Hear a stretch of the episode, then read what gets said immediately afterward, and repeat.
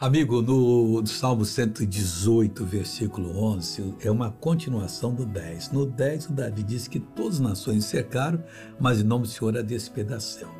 Mas elas voltaram a cercá-lo de novo. Olha como é que são as coisas. Reuniram, vamos lá que agora nós acabamos com ele. Nunca. Aquele que é de Deus nunca perecerá. Olha, Deus deixa ele passar por uma aprovação para ele ser mais vitorioso, mais forte e vencer as próximas. Diz assim, olha, cercaram-me e tornaram a secar-me.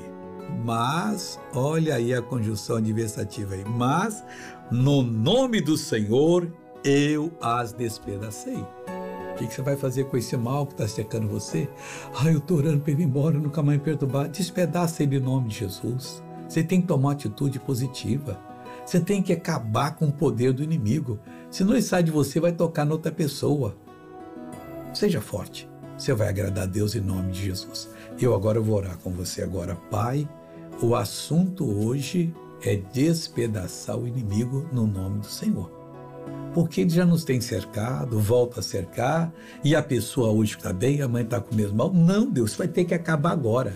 Em nome de Jesus, eu amarro esse espírito de doença que está atacando essa pessoa, eu despedaço você, espírito de doença, te expulso e digo: saia dessa pessoa em nome de Jesus. E você diz amém. Deus abençoe e bom dia.